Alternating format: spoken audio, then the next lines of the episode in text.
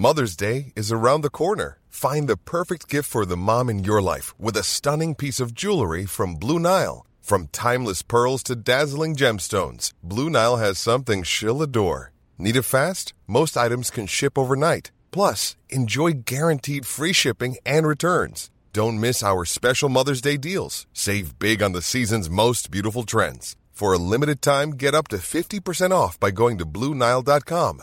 That's Bluenile.com.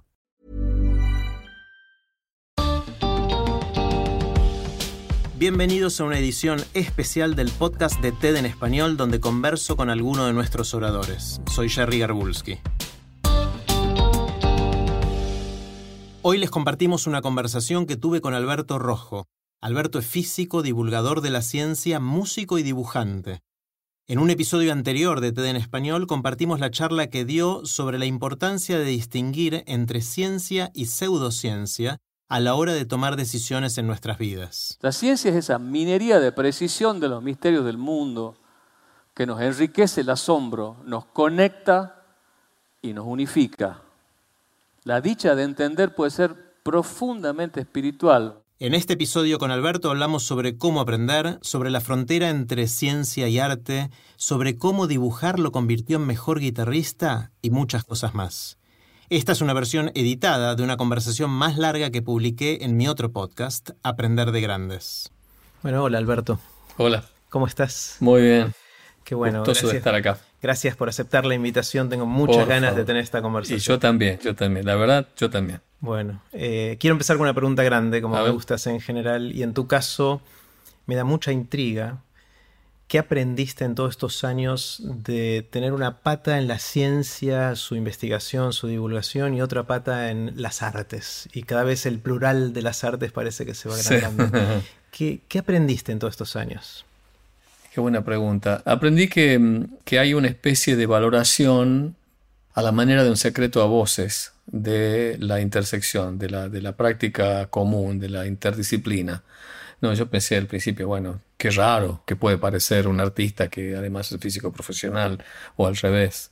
Y hay como una especie de reconocimiento de que hay algo importante ahí, de que hay algo que vale la pena que ese territorio eh, intermedio es un territorio valioso y por otro lado también aprendo que, que, hay, hay, muchísimo para explorar en ese, en ese territorio, ¿no? De, ideas. En el territorio de la intersección. De la intersección entre las dos, ¿no? Un territorio difuso entre las disciplinas y, y, muchísimos puntos en común en una con la otra, ¿no? Entonces, este, eh, lo hice como una misión en mi vida, explorar ese territorio y difundir la idea de que hay, de que hay este, elementos en común el aprendizaje quizás sea la sorpresa por parte de la gente de que hay algo en, esa conjunción, algo que vale la pena y algo que no es una extrañeza, sino que es algo este, auténtico.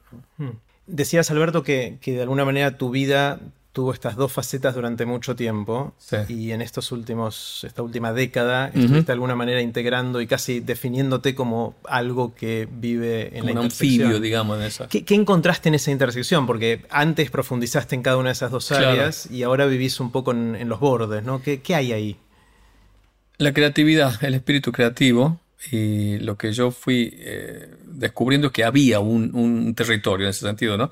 Y lo descubrí a través de las lecturas de muchos científicos que describían la importancia de la estética en su aproximación a la ciencia o la física en particular, y a veces en la construcción de teorías. ¿no? Hay muchas teorías científicas que se fueron construyendo, no persiguiendo una mm, explicación de un experimento que no se entendía, sino eh, una incomodidad o un horizonte de, de, simplicidad, de elegancia, de simetría, de belleza. ¿no? Y para mí fue revelador ver que había un físico en, em, en Chicago que, que, se llamaba Chandrasekhar. Para mí fue revelador leer una frase que a mí me parece maravillosa y es que todo aquello que la mente humana encuentra como bello encuentra su lugar en el mundo real. ¿no? O sea que las, si una teoría es lo suficientemente bella, inteligente y profunda, va a describir algún fenómeno de la naturaleza. Entonces, como hay una especie de misterio en ese sentido, ¿no? Porque me está diciendo que, que las leyes son creaciones de la mente, de la misma forma que,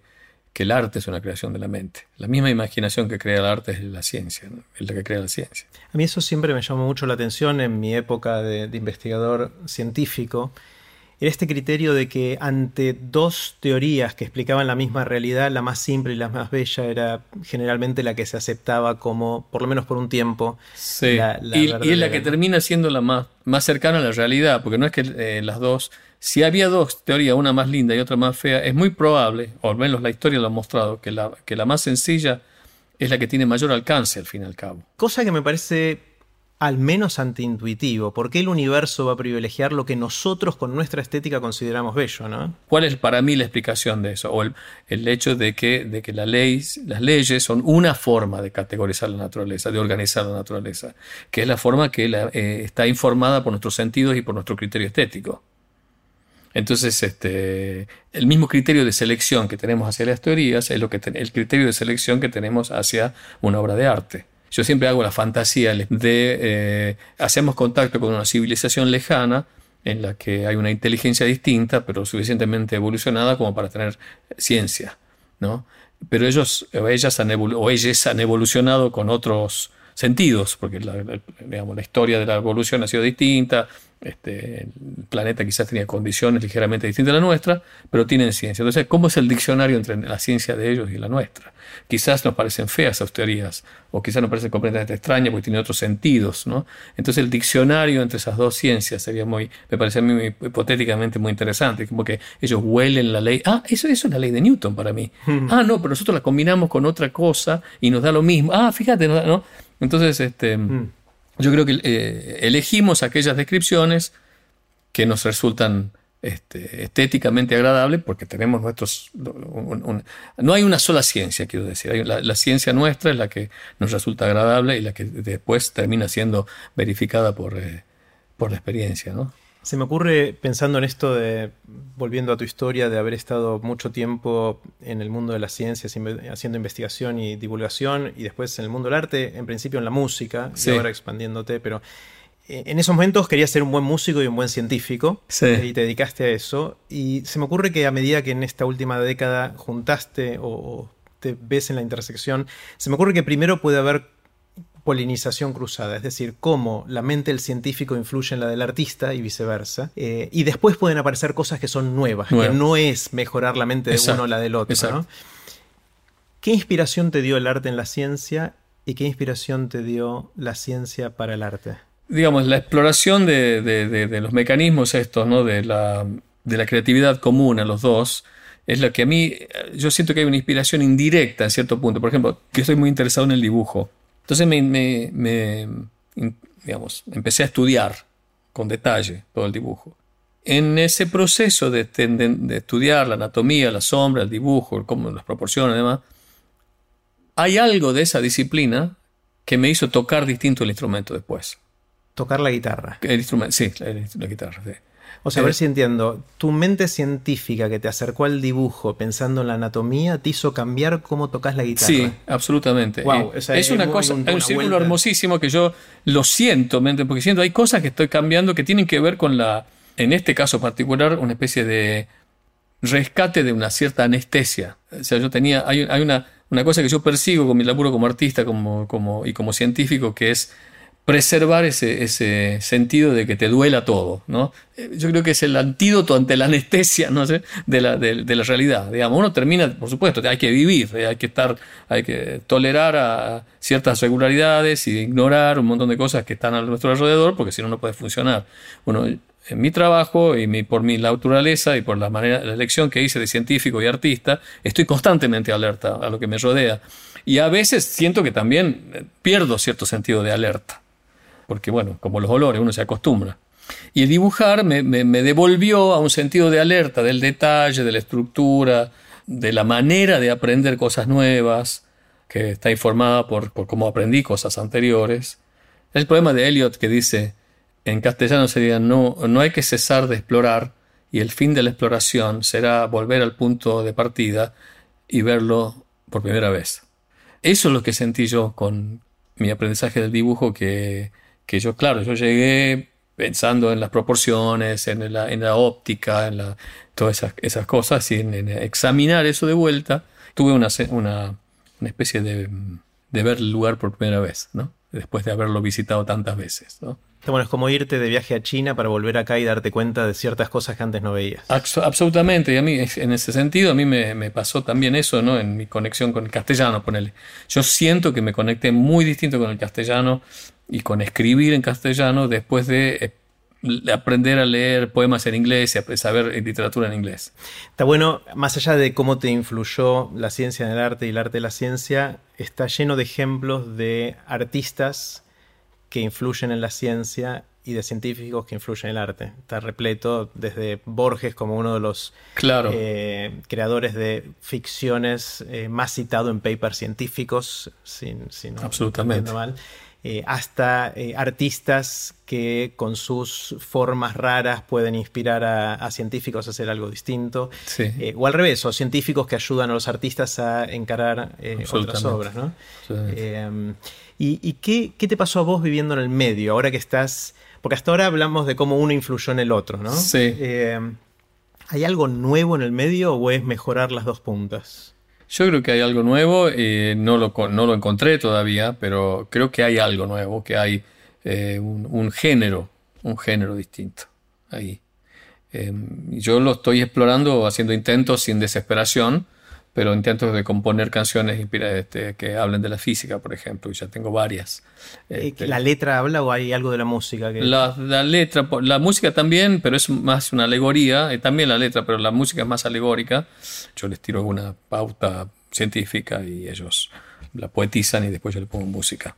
Bueno, hace poco recuerdo haber visto a alguien que había agarrado el desarrollo decimal de pi y había asignado los dígitos del 0 al 9 a notas musicales y entonces tocaba el desarrollo musical de pi, trataba de darle completamente irregular, claro. Irregular y caótico y de alguna manera pensar si eso genera algo interesante musicalmente o no. Claro, porque en el fondo, en el fondo, fondo hay una lógica, creo yo, de por qué el arte nos resulta agradable.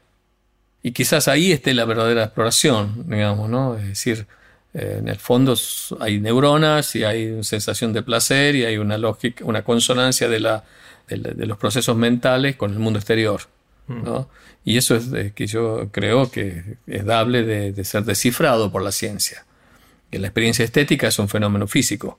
Es, verdad, por lo menos el prejuicio que tenemos en nuestra educación es que la ciencia intenta describir cómo funciona el mundo, mientras que el arte construye mundo.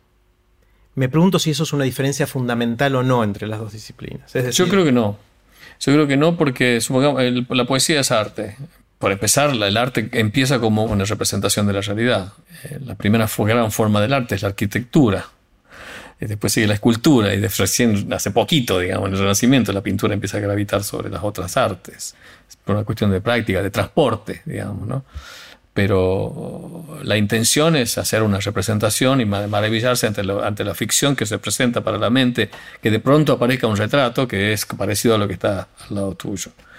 Eh, por otro lado, a mí me parece que el arte lo que intenta es, este, el arte es una búsqueda de la verdad. Y de hecho, por eso es que hay una gran intersección en el sentido de que, eh, no en el caso de, de los artistas que vos, que decís que se inspiran con la ciencia. Pero si uno toma Borges o, inclusive Dante, ellos están queriendo hacer poesía, están describiendo ficciones, están, pero en ese describir ficciones, imaginar mundos que son creados, se anticipan a la ciencia, porque las leyes son creaciones.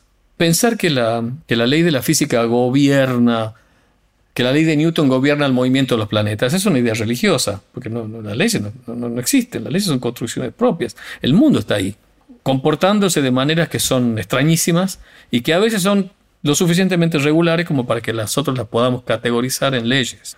Y en esa categorización estamos creando eso que llamamos leyes. Y eso describe una realidad. Pero entonces la única diferencia sería que las, esa descripción de la realidad de la ciencia es falseable mientras que la del arte no.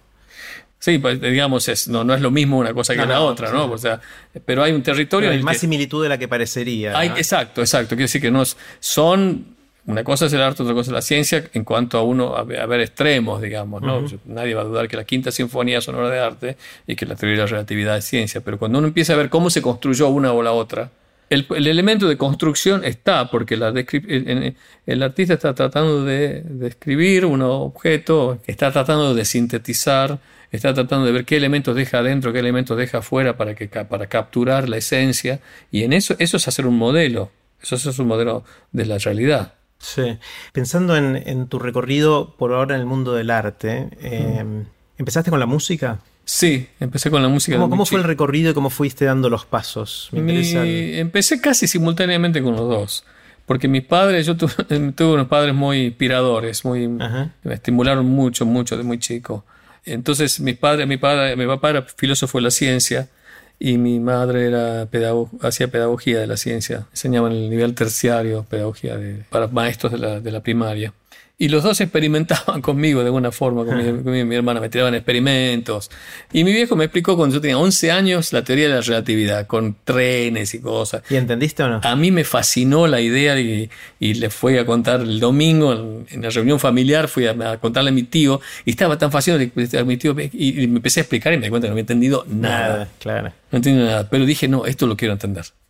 Este, y esa fue mi primera revelación. Y en paralelo me me estimularon con la música. En mi casa, mi papá no era músico, mis tías paternas eran guitarreras de domingo. Y recibí un poco eso, pero también eh, el interés por la música clásica y el tango que tenía mi papá. Y eso me llegó de muy chico y me pusieron a estudiar música de muy chico. Y entonces este, me interesó mucho la música de, adolescente. Y después me fui a Bariloche a estudiar física. Y, este, pero en Bariloche seguí componiendo, eh, armando canciones sin mostrar casi nada, prácticamente nada. Algunas cosas mostraba. Y después me fui a Estados Unidos, eh, después del doctorado. Entonces, mis, tiempos de licenciatura y doctorado fueron básicamente de concentración, de estudio y de producción, pero de practicar y estudiar mucho el instrumento y componer canciones. Una de las cosas que me intriga mucho es esto de que hace unos años que estás dibujando. Eh, está bien que habías incursionado un poquito de chico con esto, pero me dijiste que eh, eh, me quedó la sensación de que estuvo en letargo todo este tiempo y que volviste más recientemente. Y una de las cosas que más me interesa específicamente en aprender de grandes es cómo generar los mecanismos para justamente seguir aprendiendo durante toda la vida, ¿no? Y mm. tenemos todos estos sesgos o prejuicios de no, ya a esta altura no voy a aprender a y completa con lo que quieras. Y son frases hechas que nos decimos a nosotros mismos y se transforman en profecías autocumplidas porque nos lo creemos y entonces no lo hacemos. Exactamente. Eh, ¿cómo, ¿Cómo es el camino de empezar a aprender algo nuevo en los 50? Cuando uno tiene. Yo creo que la las maneras como lo hago yo, no sé si es un camino. Yo trato de conectarme con, conmigo mismo de niño y entregarme al placer de aprender. Mm. Al placer de aprender. O sea, es realmente aprender algo de, de nuevo o empezar inclusive empezar de cero, porque yo con el dibujo noté que sabía dibujado de chico, pero, pero dibujar así era como aprender, de, empezar de vuelta.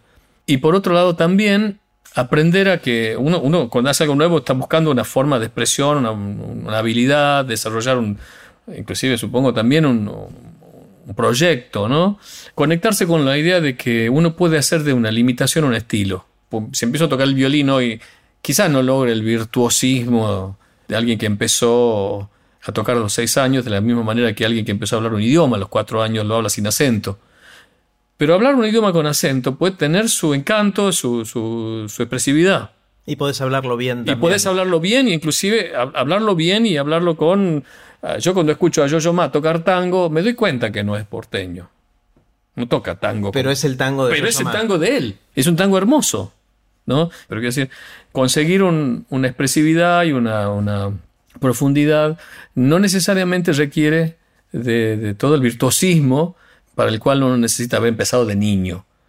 Si uno tiene la disposición y la disciplina, y la cosa que para aprender de grande, disciplina iba a decir, pero también es cierto que cuando uno es grande, si ha aprendido otras cosas antes, aprende a distribuir el tiempo de una forma más eficiente. Para aprender algo nuevo hay que ponerle horas, pero no horas indiscriminadas hay que aprender a focalizar, aprender a, visualizar, a usar el tiempo de una forma más eficiente. Eso es algo que yo lo fui poniendo en práctica a lo largo de las cosas que fui aprendiendo. Y también es parte de un aprendizaje, cómo usar el tiempo para, para aprender algo nuevo, ¿no? Este, hacer una sola cosa durante un tiempo. Claro. Que puede ser 25 minutos o 48 minutos. Después descansar y después hacer solamente eso. El monotasking. Monotasking. Porque el multitasking no funciona. Yo hago muchas cosas, pero cuando hago una, la hago una por vez. Y me concentro en eso. Eh, ¿Cuán importante es en este proceso de aprender algo nuevo, sobre todo de grandes, el rol del maestro? Importantísimo, en general. Por eso yo he buscado maestros para este proceso. Gente que mire tus trabajos, que te escuche tu obra, que te lea tus poemas o lo que sea, que te dé un input, alguien que uno respeta. Es más eso, ¿no? Es alguien que vea y te, dé, te haga comentarios, devoluciones, feedback, más que alguien que te enseñe, ¿no? Técnica, porque si fuese una enseñanza podría ser un videíto en YouTube. Sí, que de hecho lo hago. Pero la enseñanza supervisada también está buena, porque te enseña, bueno, esto se dibuja así. Yo creo que es una combinación de los, los videos de YouTube, la enseñanza y el trabajo en grupo también. El, trabajar en grupo es muy importante.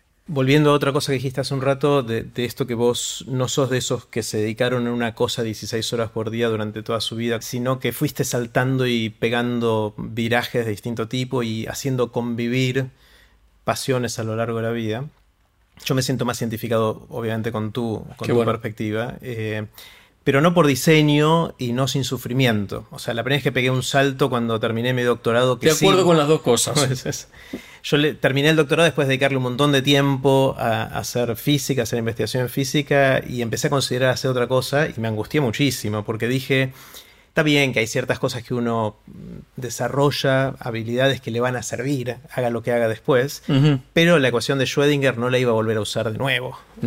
y le había dedicado a, la mecánica cuántica, el electromagnetismo, 10 años, pero con una intensidad increíble. Y es un salto al abismo, o sea, no es, no es fácil, sobre todo la primera vez. Ahora gané más confianza y sé que funciono así. Entonces ahora estoy buscando cuál es el próximo salto casi proactivamente porque, porque es la combinación de la adrenalina que me da el salto al vacío y que gane cierta confianza de que voy a disfrutarlo, eh, de que no va a ser sufrimiento y de que casi siempre, casi siempre es más lo que gano de llevar lo de lo que sabía la física en su momento al mundo de los negocios o ahora algo que no sé ni cómo llamar, que eh, lo que ganaría de seguir profundizando en una sola cosa por cómo es mi temperamento. Es, yo también me, identifico plenamente con eso. Creo que la búsqueda de, conexiones es lo que a mí me, me, inspira y me...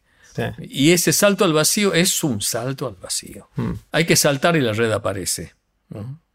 hace casi un lugar. Claro, pero la primera vez es un acto de fe, eh, casi. Es un acto de fe, pero después la red se, se, configura, ¿no? Sí, sí, pero este, es un vértigo, sí, seguro. Claro. Alberto, quiero hacerte varias preguntas cortitas. A ver. Eh, las preguntas son cortitas, vos tomate todo el tiempo. Sí, claro, porque yo me, me tiré eh, algunas te las anticipé y son las mismas que le hago a, todos, más o menos. la primera es la, del viaje en el tiempo. Suponete mm. que tenés un amigo que que mm. inventa finalmente en el sueño de muchos de nosotros de la máquina del tiempo y te dice Alberto te dejo hacer un viaje ida y vuelta uno solo. Un solo viaje ida y vuelta a donde y a cuando quieras. Sí. vas a estar en un tiempo y después volvés al aquí y ahora vos solo. Irías primero al pasado o al futuro un solo viaje. Un solo viaje. Jugátela. Tiro la moneda ahí. Este sí yo creo que iría al futuro iría al futuro. Pero me quedo con ganas de ir al pasado también no y por qué irías al futuro porque me gustaría ver cómo son eh, eh, aquellas cosas que imaginamos y que son completamente distintas de las que imaginamos. Me gustaría ver cómo, cómo el ser humano, cómo cambió el ser humano, qué tecnologías este, completamente inesperadas se encontraron. Y también me interesaría ver cuáles son las cosas que son iguales.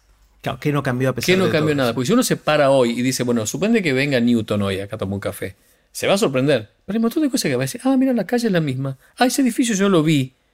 ¿No? Ese tipo de cosas que, que, persisten, porque si uno, hay cosas que son sorprenderme, ¿no? Sorprenderme con, con maneras de conectar, de, las maneras que los seres humanos, inclusive físicamente, ¿cómo seremos? Dentro ¿Y te parece interesante ir adentro de 10, 100 o 1000 no, años? No, no, yo iría 450 años, 500 años de acá. No. Claro. Yo quiero un cambio cualitativo, un cambio que me sorprenda, así de este, instrumentos distintos, los, la organización social, cómo va a ser. Bueno, fuiste y volviste y tu amigo dice, bueno, está bien, puedes ir al pasado también. ¿A dónde irías? Al pasado. ¿Y a cuándo? Al pasado iría muy remoto, iría antes de los dinosaurios. Ah, antes. Para ver cómo era, cómo era eso cuando todavía éramos hipotéticos y quizás ¿Cómo, cómo es el punto inicial de algo que, que podría ser, haber sido nosotros o no? Digamos, cómo es la vegetación, cómo es ah. los animales. Está bueno. ¿Te gustaría hablar con alguna persona del pasado? si tú pudieras ir a conversar una hora con alguien, tomarte un cafecito. Aristóteles. Aristóteles, wow. ¿Y qué le preguntarías? Hablaría de la vida. Porque, ¿Por qué pienso en Aristóteles? Porque es una... Se me ocurrió ahora, ¿no? Porque es alguien que mi viejo admiraba mucho. Alguien que creó la forma de pensamiento básica, uno de los grandes creadores de la forma de pensamiento que tenemos hoy. Y cuando uno ve todo el avance tecnológico y todo, un montón de cosas que por supuesto ni eran soñadas para ellos, no avanzamos tanto respecto de su visión. Claro.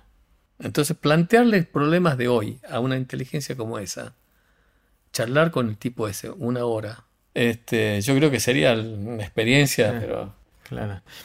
¿Sentís, Alberto, que tenés alguna opinión sobre el tema que sea, que sea distinta a la que tiene la mayoría o mucha gente?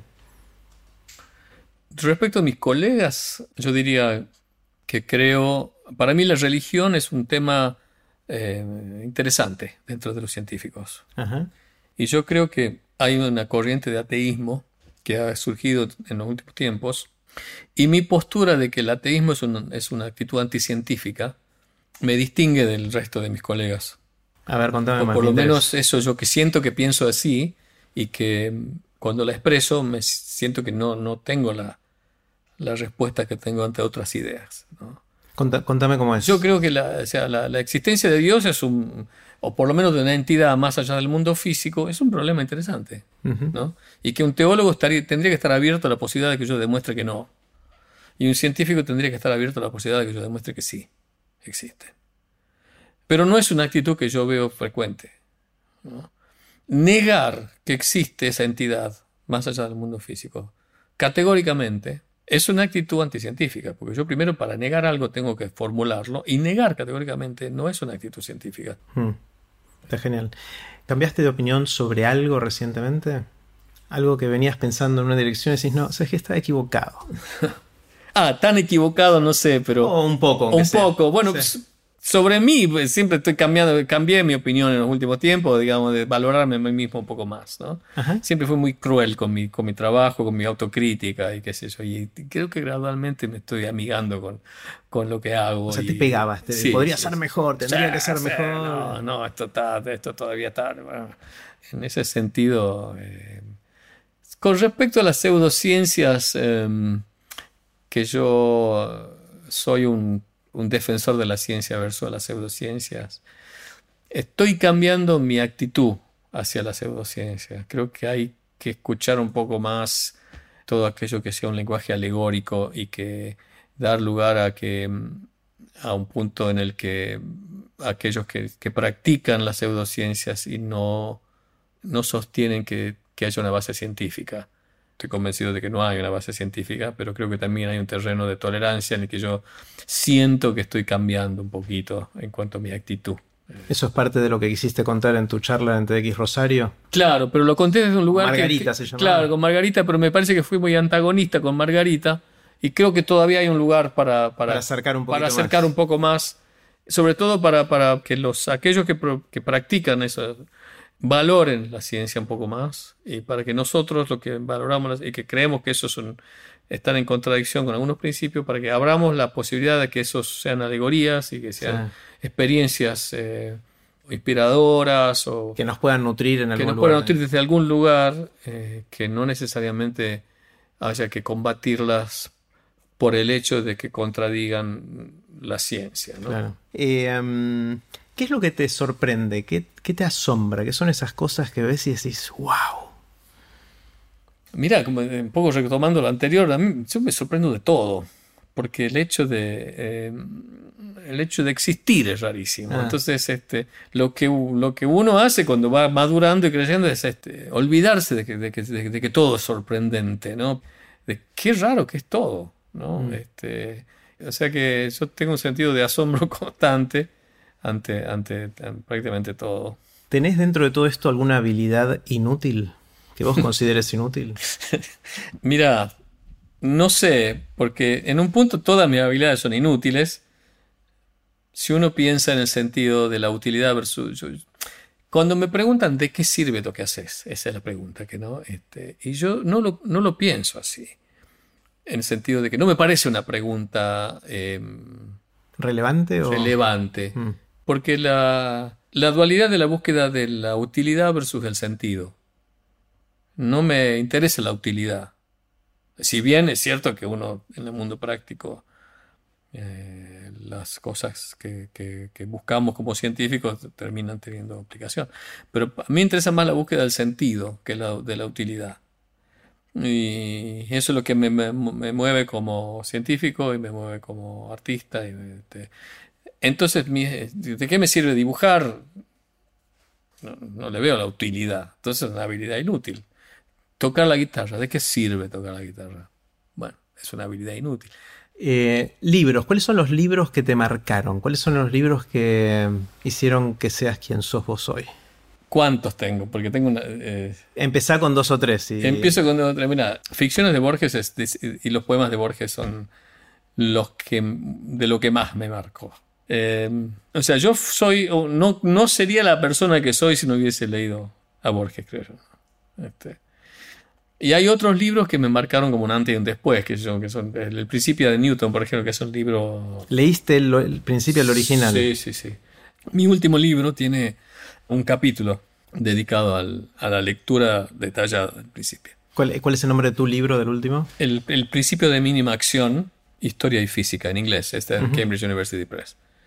Cuando yo era chico, mi viejo, que era filósofo de la ciencia, tenía el principio en el y él era muy bueno, enseñaba filosofía de la ciencia, entonces le interesaba la física, la matemática, tenía una lectura bastante a nivel, digamos, segundo o tercer año de la facultad de física. de, nivel bastante interesante. Sí, sí, sí, sabía, sabía cálculo. Pero el, con geometría era pésimo. Mm. Y me dice, no, yo cada tanto abría el principio, me dice, no, no, no, no, no, eso es ilegible, me dice, es imposible, porque es todo geometría. Y a mí me quedó eso. Tengo que alguna vez leerlo a este libro. Y cuando llegó el momento, hace, hace unos años, empecé a leerlo y a, eh, poco a, publicar algunos papers como guía de lectura de las proposiciones. Y, este, y a mí me fue revelador, digamos, estar leyendo algo que el tipo incluso dicen que Newton lo escribía en lenguaje geométrico para, para que sea difícil a propósito, para que no lo entienda nadie, porque él quería dejar sentado su, su, su método. Y ese, ese libro para mí fue antes de leerlo, antes de entenderlo y después de entenderlo, porque es, es muy arduo, tener que meterte adentro de cada cosita geométrica, pero cuando lo vas entendiendo, decir, wow, estoy ah. eh, no es difícil, es arduo, es, mm. necesitas paciencia. Eh, meterte adentro de, esa, de ese, de berenjenal. Quiero hacer doble clic un segundo en, lo que te dijo. Doble clic. Sí, vamos a hacer doble clic, a ir en más profundidad. esto que te dijo tu viejo me parece re interesante, pues si tu hijo te dijo no te metas acá, no se entiende nada, eso podría haber habido dos futuros Albertos. El Alberto que dice, ah, bueno, sí, me lo dice. No, me dijo, me dijo, no, es autoridad paterna. Y, y está el otro estilo que decir, no, tengo que entender esto. Que no Sí, sí, sí, sí. ¿Por qué me dijo eso? Yo creo que esa ir por un lado o por el otro hace la gran es una de las cosas que hacen la gran diferencia entre que uno pueda desarrollar. Es esa curiosidad que te mata. Sí, y además un desafío, claro. Porque y el desafío, y el desafío, esa combinación eh, que sería espectacular encontrar cómo hacer para que los chicos desarrollen esa capacidad, ¿no? Esa capacidad de decir ante la prohibición o la recomendación de no, sí no, ¿sabes qué? Claro, pero lo que pasa, está buenísimo esto, pero yo creo que en el fondo lo que hay que hacer es cada, cada vez menos prohibición de no. Y yo creo que mi viejo lo consiguió sin proponérselo, en este caso, porque él con el resto siempre fue avanzar porque vos lo vas a hacer. Y eso es la clave de la educación. Mm. Preservar ese instinto de curiosidad, ese instinto de hacer, de aprender, de dibujar, de cantar que tienen los niños. ¿no? Mm. Hay un libro de William Styron que también me gustó mucho. ¿Qué es? Más reciente, que es un libro sobre la depresión, pero que, es un, libro muy positivo sobre el estado depresivo, cómo se sale del estado mm. depresivo. Es William Styron, el autor de La decisión de Sofía. Ah. Es, un, libro que me, que, me, que me gustó mucho. Después los libros de, de divulgación que leí de chico. ¿Cuáles son los que te impactaron? Me, me impactaron mucho la colección de Asimov, el electrón es zurdo. Este, eh, eh, me encantó eso. Yo quiero escribir que algún adolescente lea mi libro como yo leía el libro de Asimov. Ese es tu sueño. sí, ah. Asimov o Gamov, 1, 2, 3 infinito. Hay libros que leí que me influyeron muchísimo, que me cambiaron, pero que después envejecieron en mí, como por ejemplo Las Venas Abiertas de América Latina de Galeano, que en ese momento fue para mí un antes y un después, pero después lo leí de vuelta y, le perdió. Sí, perdió valor para mí, o por lo menos todo el valor que en ese momento, el valor revelatorio que para mí tenía. Y eso, que lo, eso es lo que no me pasa con Borges, o con Uno y el Infinito de, de Sábato, por ejemplo, que es un libro que a mí me dio vuelta. Mm. ¿Y te sigue dando No, ya no. Ah, ya no, ese también perdió. Sí, sí, perdió mucho para mí. Ah. Eso es por también evolución social, quizás, de ciertas normas que teníamos que Pero ahí te das cuenta cómo hay escritores que se sintonizan con el momento y otros que se sintonizan con la historia. Está buenísimo. Eh, si alguien te despertara a las 3 de la mañana y te sacudiera y te preguntara, Alberto, ¿de qué trabajas? A las 3 de la, a mañana. Las 3 de la mañana. Y yo le tengo que contar bien. Tenés que contestarle lo primero que te salga de qué trabajas. Un artista en el sentido amplio. Un artista en el sentido amplio. Sí. Decime más, ¿qué es eso? Y bueno, pues eso es lo que le contesto, digamos, ¿no? Este, porque yo creo que el, científico está dentro del, arte, del concepto abarcador del artista, de que trata de dar sentido a la existencia. Eso es lo que se me ocurriría. No sé si, me, despierte, si me desperté bien. No, sé, no sé qué tomé la noche anterior. pero, Dependiendo de eso. Pero sí, sí, yo me conecto más con eso, con, con la idea de, eh, de que la ciencia es una casi un hecho artístico más. Hmm. Está bueno.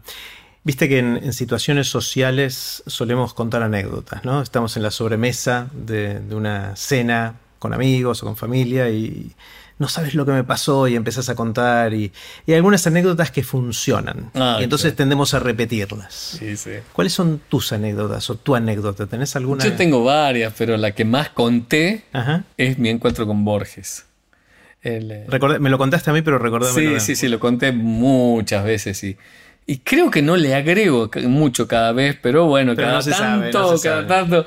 Eh, Dicen que lo que recordamos no es la anécdota, sino la última vez la, última vez que la contaste, claro. Eh, bueno, la última vez que la conté es, fue la noche siguiente a, mi casamiento. mis padres estaban parando en el Hotel Dorá, que está en la calle Maipú al 900, al frente de la casa de Borges. Y voy a saludar a mi viejo, estaba Borges comiendo con una persona, que era una mujer que después, mucho tiempo después, eh, indagué que era Estela Canto. Y mi viejo me dice, mira, mira quién está ahí. Y yo digo, wow. Y, me puse a mirarlo. ¿Qué edad tenías vos? 24. Okay. Me puse a mirarlo porque como se ve en las estatuas, porque el tipo estaba, era ciego, yo me era mi ídolo absoluto lo puedo ver, el tipo estaba comiendo arroz blanco con, con, con Estela Canto y me dice, vamos a charlar con el tipo. Me dice mi viejo, pero vos estás loco, ¿qué voy a decirle yo a Borges? Y mi viejo insistió, insistió y fue y le, dijo, a, le preguntó a María, a, Estela. si podía... Sí, bueno, y dijo que sí, que después de almorzar vayamos a charlar y, y, fuimos y mi viejo le hizo un montón de preguntas y el tipo estaba pero fascinado con las preguntas. No, ¿Fueron al departamento de No, ahí, nos sentamos en, la mesa. Inclusive ese día, cosa que yo reconstruí a posteriori, un elemento nuevo de esta, de esta charla, que está de las últimas veces que la conté, años después leí una, biografía, de María Esther Vázquez de Borges, en el que cuenta que eh, Borges se junta a almorzar con, con Estela Canto, cuando no se... Ya eh, Estela Canto fue uno de sus grandes amores. En ese año se reúnen porque Estela Canto estaba mal de dinero y necesitaba permiso para vender el original de la Lef que Borges se lo había regalado. Y se toman una botella de, Borges cuenta que se tomó una botella de vino blanco. Y yo tengo la foto de la botella de vino blanco y era el mismo año, o sea que esa y ellos no se encontraban a menudo. Ese día es cuando Estela Canto le pide permiso a Borges para vender el manuscrito de la Lef. Entonces ahí mi viejo le hizo varias preguntas y yo, eh, ¿cómo es que usted que no cree en Dios escribió tanto sobre Dios? Y dice, ah, pero yo escribí mucho sobre el Minotauro también, dice Y después, bueno, después de varias preguntas que le hizo mi viejo, que era el único, yo no me animaba, le dije que había leído su obra y de que en, en el Balseiro había un texto de física, eh, física térmica, el libro de Charles Kittel, donde lo citan a él como en el problema final de capítulo, lo, recomienda la lectura de la Biblioteca de Babel como un texto literario científico. ¿no? le conté a él que, que nosotros lo leíamos y él me dice, no, no sabía que lo... No, pero usted los físicos, los físicos lo citan muchísimo. Él dice, no, yo lo único que sé de física es cuando mi papá me mostró cómo funcionaba el barómetro, hizo un gesto así, no, pero nosotros lo estudiamos. Ah, pero qué imaginativo lo físico, me dice Bueno, esa es, esa es mi historia que la conté, pero ya más de las veces que, de las que puedo contar. Está buenísimo, está buenísimo. Bueno, Alberto, me encantó conversar. No tengo ni idea hace cuánto estamos hablando. Tampoco, y eso me parece maravilloso. Me encantó charlar, las preguntas buenísimas. Y lo que tiene estas charlas es que te hacen repensar todo, ¿no? Este, mm. Muchas cosas que, que dije que por ahí no había pensado antes. Está genial. Bueno, gracias. Muchísimas gracias a vos. Gracias por escuchar este episodio especial del podcast de TED en Español. Queremos saber qué les pareció. Por favor, busquen TED en español en Facebook para dejarnos sus comentarios. Como siempre, pueden escuchar todos los episodios de TED en español donde escuchan sus podcasts. Soy Jerry Garbulski y los espero en el próximo episodio.